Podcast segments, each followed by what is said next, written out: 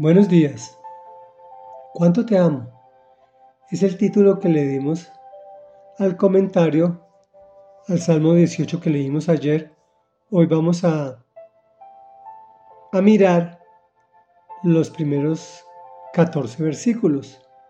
Recordamos que este salmo lo dedicó el Señor, lo dedicó David al Señor cuando fue librado de Saúl.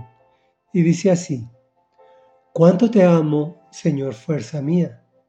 El Señor es mi roca, mi amparo, mi libertador. Es mi Dios, el peñasco en que me refugio.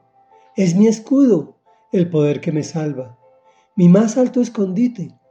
Invoco al Señor que es digno de alabanza y quedo a salvo de mis enemigos. Los lazos de la muerte me envolvieron, los torrentes destructores me abrumaron, me enredaron los lazos del sepulcro y me encontré ante las trampas de la muerte. En mi angustia invoqué al Señor, clamé a mi Dios y Él me escuchó desde su templo. Mi clamor llegó a sus oídos.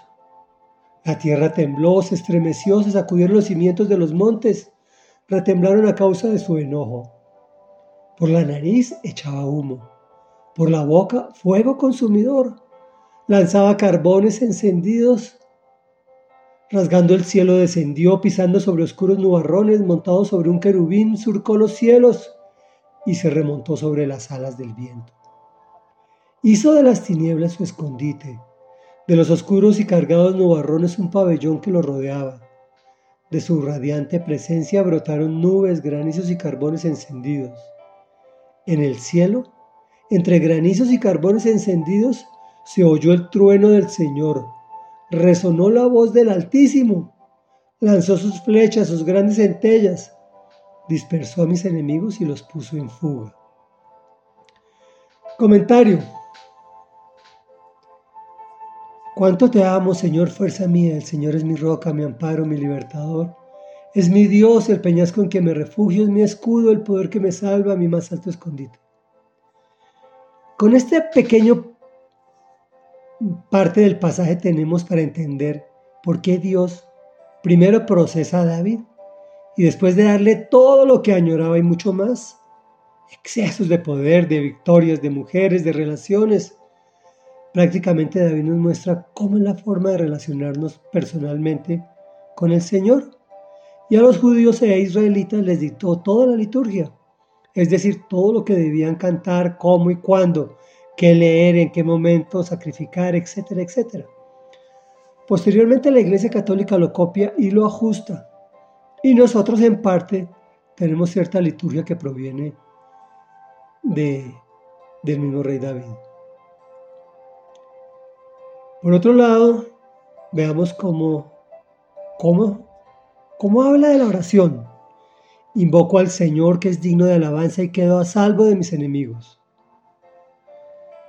O sea, nos está mostrando que es un hombre de oración permanente. Piensa en la prueba de David. Los lazos de la muerte me envolvieron, torrentes destructores, lazos del sepulcro, entre trampas de la muerte. Evalúa el dolor que estaba sintiendo este hombre frente al tuyo. Y ahora veamos cómo lo enfrenta. Él me escuchó desde su templo la tierra tembló, se estremeció, se sacudieron los cimientos de los montes y retemblaron a causa de su enojo. Rasgando el cielo descendió, montado sobre un querubín, surcó los cielos. ¿Notas lo que está describiendo? Está describiendo a un padre enfurecido que sale a defender a su hijo maltratado. Eso sí, un padre muy poderoso y especial a quien, a quien él ve con sus propios ojos. Toda esa, descripción de que tembló la, tierra y se estremeció, es porque tembló su tierra, literalmente. Porque todo le cambió de un momento para otro. Y eso nos puede ocurrir a todos nosotros. Reflexión. Dios está tan lejos de ti como tú lo quieras. Por Él está a un simple clamor nacido de lo más profundo de tu ser tu interior. Oremos.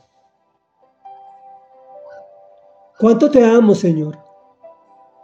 Fuerza mía, eres nuestra roca, amado Jesús. Eres nuestro amparo, eres nuestro libertador, eres el peñasco en el que nos refugiamos, amado Dios. Eres el poder que nos salvas. Eres nuestro todo, nuestro refugio, nuestro más alto escondite. Eres digno de toda la alabanza y por eso te decimos, Santo, Santo, Santo eres Señor y Dios. Porque en las debidas proporciones, Señor, tú lo sabes bien que los lazos de la muerte también nos han envuelto. Y los torretes destructores también nos han abrumado. Y que a veces nos sentimos enredados en el sepulcro y en trampas de la muerte. Por eso venimos hoy y por hoy, por mañana y por el resto de nuestra existencia para invocar tu nombre, amado Dios. Porque sabemos que tú desde el cielo escuchas nuestro clamor porque nuestro clamor llega a tus oídos y sales como un Padre poderoso a proteger a sus polluelos, a sus hijitos amados.